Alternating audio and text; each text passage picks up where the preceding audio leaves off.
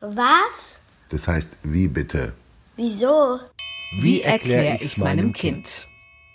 Wie Muslime Weihnachten feiern von Eileen Güler. Wenn der Geruch von Glühwein, gebrannten Mandeln und Weihnachtsgebäck in der Luft liegt, Tannenbäume aufgestellt und die Straßen prachtvoll geschmückt werden, steht Weihnachten vor der Tür. Für Christen beginnt die Weihnachtssaison mit Plätzchen backen, Weihnachtskarten schreiben und dem schier nicht enden wollenden Geschenkekauf. Inmitten des ganzen Trubels begegnen die vier Millionen Muslime in Deutschland häufig dieser Frage. Feiert ihr eigentlich auch Weihnachten? Nur wenige wissen, dass es auch in ihrer heiligen Schrift, dem Koran, eine Geburtsgeschichte Jesu gibt. In den Versen 22 und 23 der 19. Sure wird erzählt, dass Jesus an einem fernen Ort unter einer Palme geboren wurde. Vorangestellt ist hier, wie auch in der Bibel, das Wunder der Empfängnis, der Beweis, dass Gott Dinge aus dem Nichts erschaffen kann. Muslime sehen in Jesus einen Propheten, den sie Isa nennen, einen Gesandten Gottes, aber nicht, anders als die Christen, seinen Sohn. Auch wenn der Koran die Geburt Jesu bewegend beschreibt, ist Weihnachten mit seinen Bräuchen ein christliches Fest. Die Geburt Jesu hat für Muslime keine religiöse Bedeutung, anders als Weihnachten für Christen. Doch auch unter Nichtchristen gibt es in Deutschland und in vielen muslimisch geprägten Ländern Menschen, die das Fest feiern aus kulturellen Gründen. Besonders die in Europa lebenden Muslime finden Gefallen an den Traditionen, die mit Weihnachten verbunden sind.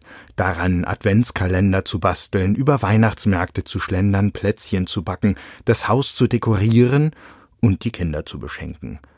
Doch diese weihnachtlichen Merkmale verbinden Muslime mehr mit den Feierlichkeiten des Jahreswechsels als mit der Geburt Jesu.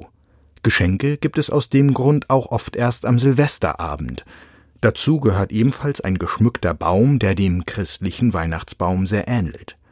Auch das Beisammensein mit der Familie und ein Festmahl, traditionell wird Truthahn serviert, gibt es am Silvesterabend. Andere Eltern wollen ihre Kinder nicht ausgrenzen und beschenken sie bereits an Heiligabend, sie stellen sogar einen traditionellen Weihnachtsbaum auf und servieren am ersten Weihnachtstag eine Weihnachtsgans.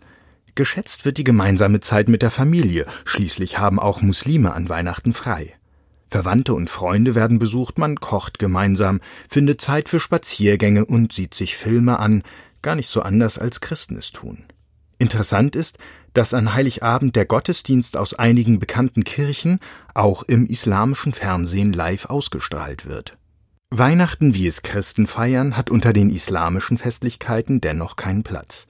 Überhaupt kennt der Islam eigentlich nur zwei große Feste. Das Opferfest, das im Rahmen der Pilgerfahrt nach Mekka stattfindet, und das Zuckerfest, das zum Abschluss des Fastenmonats Ramadan gefeiert wird. Allerdings hat eine bekannte Weihnachtsfigur auch für Muslime Bedeutung.